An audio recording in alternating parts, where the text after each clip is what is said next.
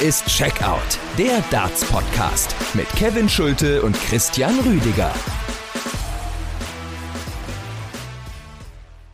So sieht's aus und damit einen schönen guten Tag zusammen. Folge 261 von Checkout der Darts Podcast. Mein Name ist Christian Rüdiger und ich habe heute eine ganz besondere Folge für euch am Start, denn wir sind wenige Tage vor den Premier League Playoffs in Berlin, wo wir dann den Premier League Champion des Jahres 2022 küren und mit am Start sind vier Spieler Johnny Clayton, Michael van Gerven, James Wade und der Rockstar Joe Cullen Cullen, der sich am letzten Spieltag, also an Nacht Nummer 16 der regulären Saison in Newcastle, noch in diesem Do-or-Die-Match gegen Peter Wright durchgesetzt hat und somit sich das letzte Ticket für die Finals Night am 13. Juni in der Mercedes-Benz Arena von Berlin erspielt hat. Und in der heutigen Episode ist einer dieser vier zu Gast und ich will euch natürlich nicht lang auf die Folter spannen. Es ist The Ferret Johnny Clayton, derjenige, der an 16 Spieltagen insgesamt achtmal im Finale Finale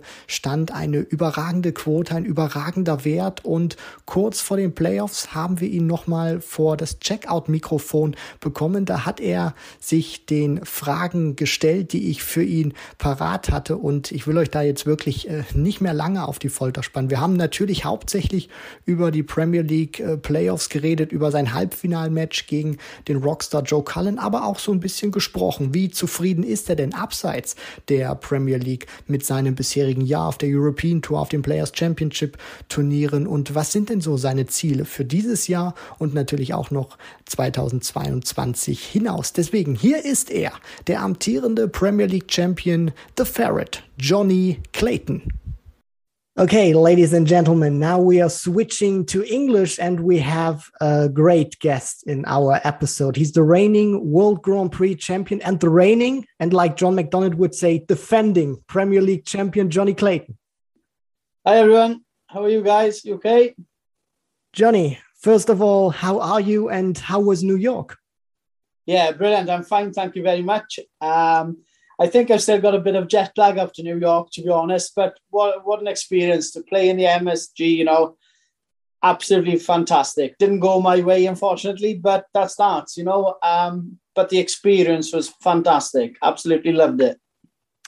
Johnny, no World Series for you this weekend in Copenhagen, but are you glad to have a weekend off before the playoffs? Yeah, obviously it's nice to have a weekend off. But if I was to pick it, I'd rather be playing in Copenhagen, you know. But you know, I've got a weekend off. I've got time to practice, and um, you know, look forward to Monday night. Johnny, the question of all questions: Do you still work as a plasterer? No, at the moment I'm on um, time off, so um, it might be the time that I'm finishing darts. It's not hundred percent set in stone, but it's looking that way.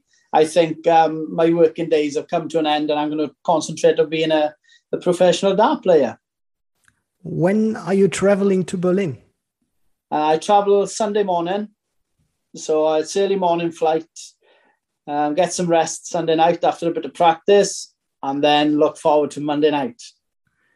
Speaking of Monday night, the playoffs, are you nervous?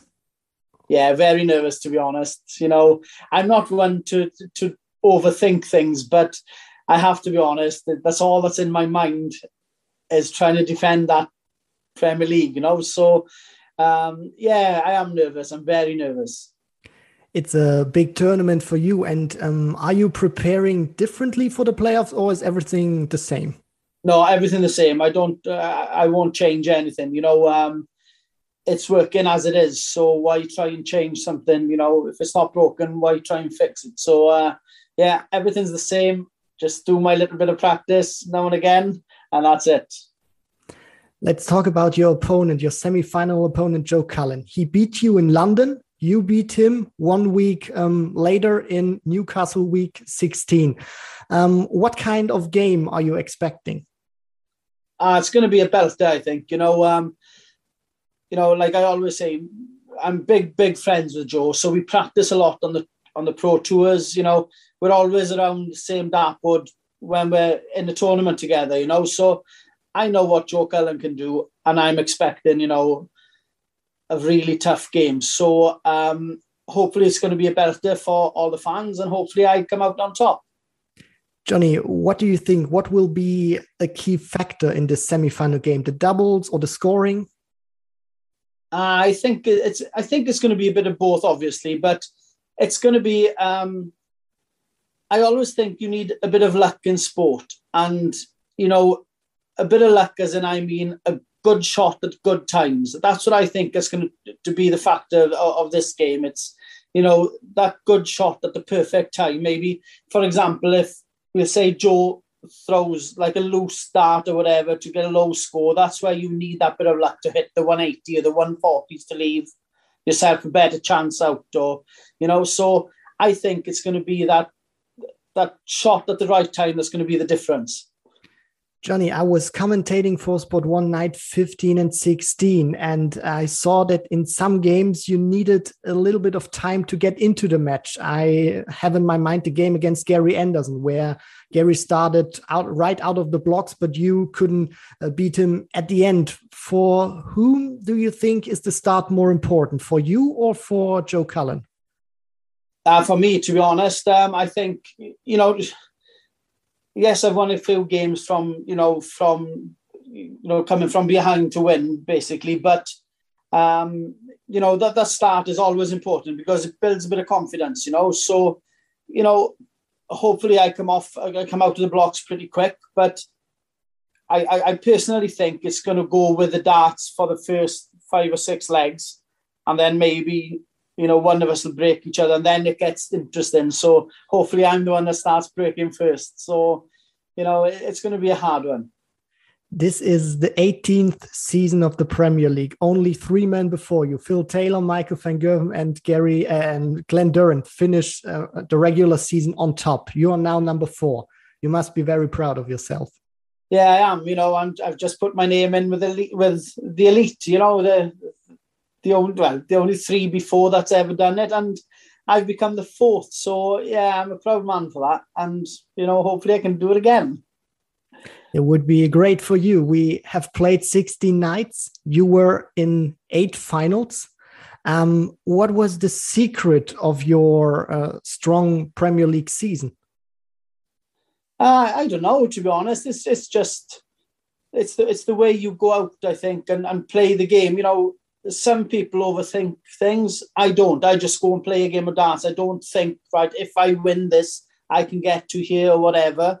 You know, I just go out and try and win my game of darts. If I win every game I play, obviously I do well. And, you know, I got to eight finals, like you said. So I must have been doing something right. Of course, you did. And uh, did the new format help you to perform well like this? Um, I liked it, to be honest. I think I prefer the new format to the older format because, you know, as a player, it's obviously you're chasing money because, you know, they put the £10,000 for the winner of each night, which is a massive, massive bonus. But you chase the points because you need those points to get to the top four. And I think it's more interesting that they've done it this way rather than this, you know, first to seven you know, that's just my opinion. Now, some people might say different, but I think it worked better. Johnny, what is uh, the big difference between your Premier League debut season and now year number two?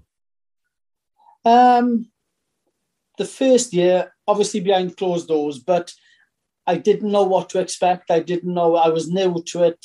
You know, it was like, you know, new territory different kind of feelings when you play. But now, you know, I've got all that experience. Um, I know what it's about and I know what I have to do. So, you know, I think this year it's given me a little bit um, more confidence having played last year, obviously, and I know what it's all about. So um, I think that's the difference is that you know what what you have to do maybe let's talk one more time about your debut season. Were you um, maybe afraid of your debut because the Premier League, the people always say it can make you or it can break you. We saw it in in the past. What was your feeling? Um, yeah, obviously, and you know, like you know, you got your social media where you know that's even worse than anything, to be honest. Because listen, you you have your fans, but you also have haters. So basically, you know, when you see a name on social media, you are going to read what it says. And, you know, there's a lot of people saying that, you know, I wasn't even worthy a place in, in, in the Premier League, that I wasn't good enough and all that. But I think myself, I was nervous of that because I wanted to prove everybody that I could play darts. And I think in the end, I, I, I done that. You know what I mean? You know, I, I had a job to do and I done it. You know, I got through the last night on the Thursday night against um, Dimitri in a good game, good match, and I went on to win it. So I think I, I proved a lot of people wrong, you know, and I, I done my job. Only two players successfully defended their Premier League crown before Phil Taylor and Michael van Gerwen. You could be the third. You are not the hunter anymore. You are the hunted now. Does this fact put maybe a little bit more pressure on your shoulders?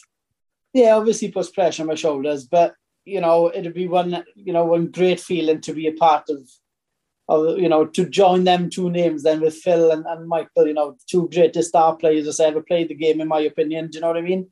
But um, yeah, to have Johnny Clayton next to them too would be it'd be a good day in the office. and we hope to to see a picture from the bed the next morning. You won the Premier League crown.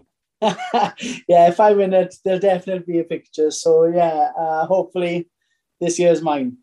Wonderful, Johnny. Your Premier League season was astonishing, but how satisfied are you with the other tournaments, Pro Tour, European Tour this year so far? Yeah, but you know, to, be honest, not as good as last year. I must, uh, you know, I have to be honest, but you have ups and downs, and that's been my season so far of ups and downs. You know, listen, the good thing it's been on and up when I play the Premier League, so you know, I'll concentrate on that and then first, and then I'll get back then to the groundwork to to sort my pro tours and the Europeans out. So uh, cross fingers, I can finish off with this one first, and then move on to the others. So it looks like a little warning from the ferret for the rest of the year European Tour and Pro Tour season after Premier League is finished. Yeah, hopefully. Um, I, I shouldn't speak too soon, but yeah, I, I'm going to try yeah, obviously I always try my best, but I want to try and put things back in order. So um, yeah, hopefully the Ferret will be ready for all the TVs then. So uh, hopefully it's it's going to be my year again. And all this uh, journey, Johnny, you are now a world class player, and all this journey started with your first single TV win at the Masters 2021. Was this tournament your breakout tournament, or was it a few months earlier when you won the World Cup of Darts with uh, Gezi? Um, I think both, to be honest. Obviously, you know, to win the World Cup with Gezi was absolutely fantastic. You know, that was my first major trophy. Um, and it was a, a, big step in my stepping stones of, of, of my darts. So um, to win the, the Masters then, you know, nobody expected me to do that. So like I say, I put people quiet, and then the belief was there, like you know. And after that, I just thought to myself, "Hey, listen, you can do this. Just go out and enjoy." And that's what I done. And you know, I picked a few more uh, majors up, and it was a brilliant year. So um, hopefully, there's a few majors that I've not had yet. So maybe I'll have those this year, like the World Championships, maybe. so it's like you can say you are addicted to it. You want to have that feeling of winning big major or TV titles again and again and again. Yes, definitely. You know, there's no better feeling than than than winning. You know, it's um when you're start, stood there waiting to be announced as we'll say the Premier League champion. You know, what a feeling! What you know, you stood there knowing, you know, that trophy's mine and it's it's a fantastic feeling. You you can't beat it. So hopefully, I can have a few more of those this year. Did your mindset or your belief changed after this uh, big TV wins? Wins? Yeah, I think so. You know, um, it's it's belief, but it's confidence. You know, and you know when you go on that stage, like like before I'd done anything, it was just oh, just try and play well. Just don't make an idiot of yourself. Just play well but after you've picked up your first, you know, trophy or whatever, the confidence is absolutely totally different and it's massive. And when you go up there now and you think, I know I can play this that this game, so just perform. And you know, it's it's let other people worry about you instead of me worrying about other people. So that that's the confidence it gives. Johnny, when I commentate your games or I watch your games on TV, um, I recognize you play with a lot of freedom. You fist bump your opponents. You always have a smile on on your face. How is that possible? I mean, you you you, you play on, on Monday for two hundred seventy five thousand pounds. How could how could you be so relaxed?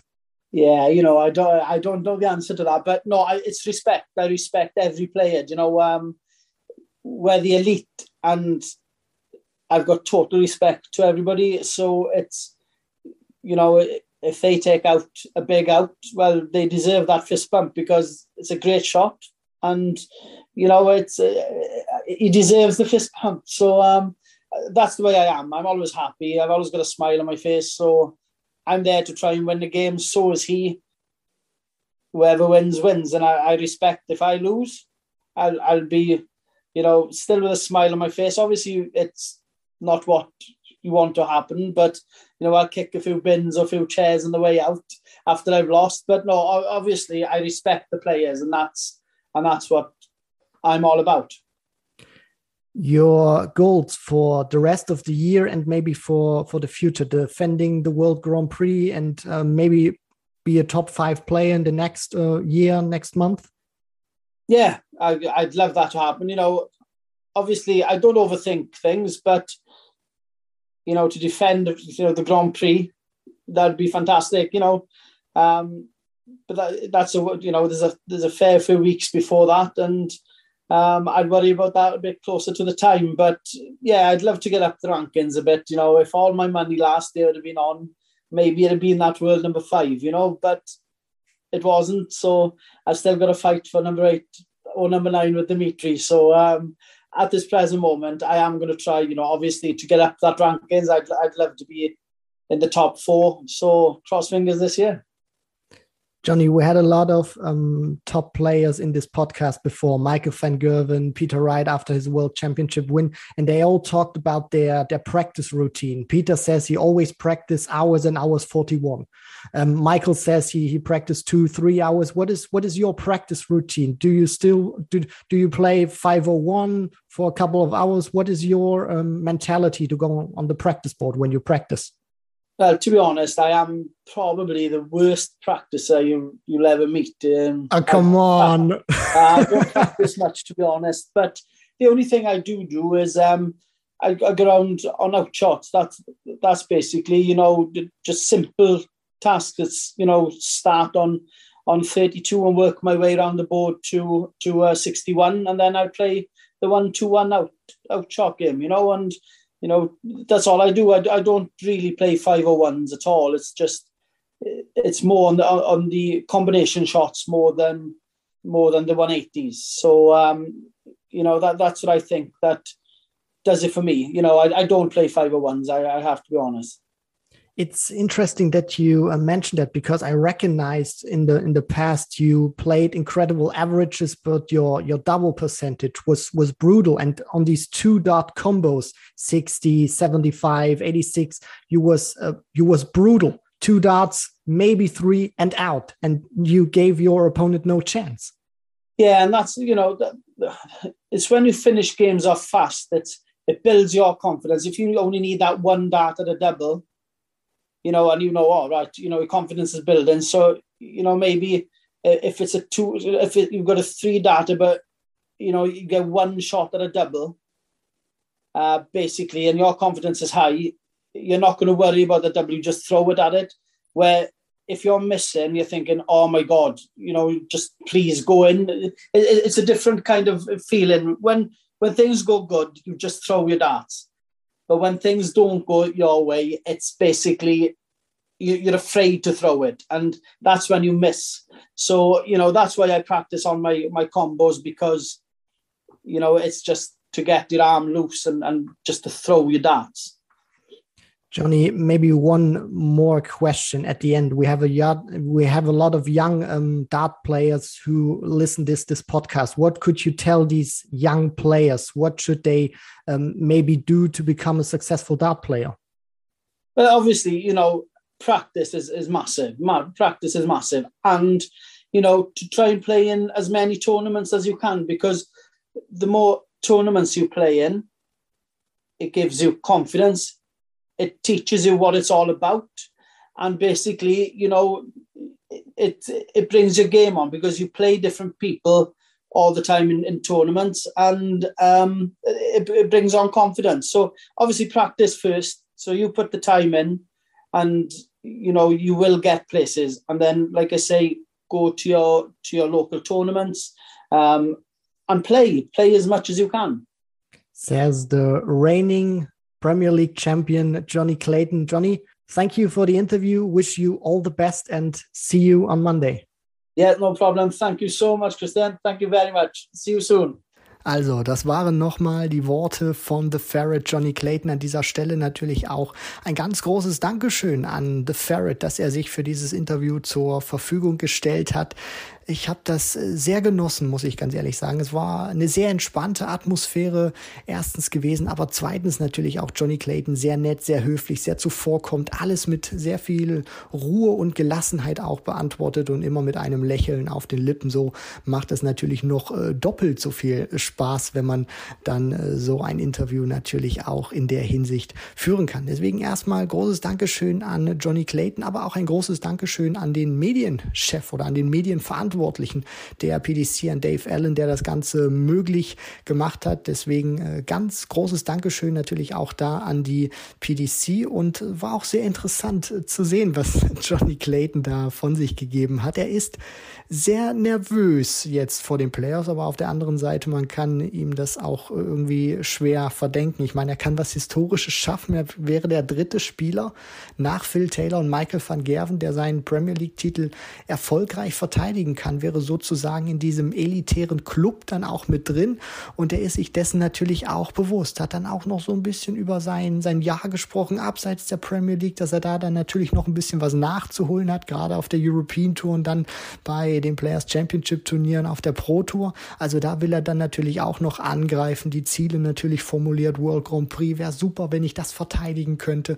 Äh, Weltmeisterschaft hat er auch seinen Fokus drauf gelegt und er will auch noch in der Order of Merit ein bisschen klettern. Also das sind so auch alles so Ziele, die er vielleicht ein bisschen defensiver formuliert hat oder nicht ganz so offensiv in der Hinsicht. Aber man merkt natürlich schon, wo er hin will, The Ferret. Deswegen, ich bedanke mich ganz herzlich, dass ihr wieder eingeschaltet habt habt, dass ihr zugehört habt, was Johnny Clayton unmittelbar vor den Playoffs zu sagen hatte. Für euch jetzt nochmal der Hinweis, wenn ihr die Playoffs natürlich äh, nicht vor Ort verfolgt, sondern äh, im TV, da geht es natürlich bei unseren Kollegen von Sport 1 schon ein bisschen früher los, denn es gibt eine Vorberichterstattung. Deswegen, bevor der erste Dart fliegt, schaltet da unbedingt auch ein im linearen TV. Kommentiert wird das Ganze dann von Basti Schwele und Robert Marianovic. Kevin und ich, wir werden vor Ort sein. Wir sind akkreditiert als Pressevertreter und werden da natürlich auch ähm, ja, die Stimmung aufsaugen, da natürlich auch gucken, wen kriegen wir da auch vors Mikrofon und vielleicht können wir auch den einen oder anderen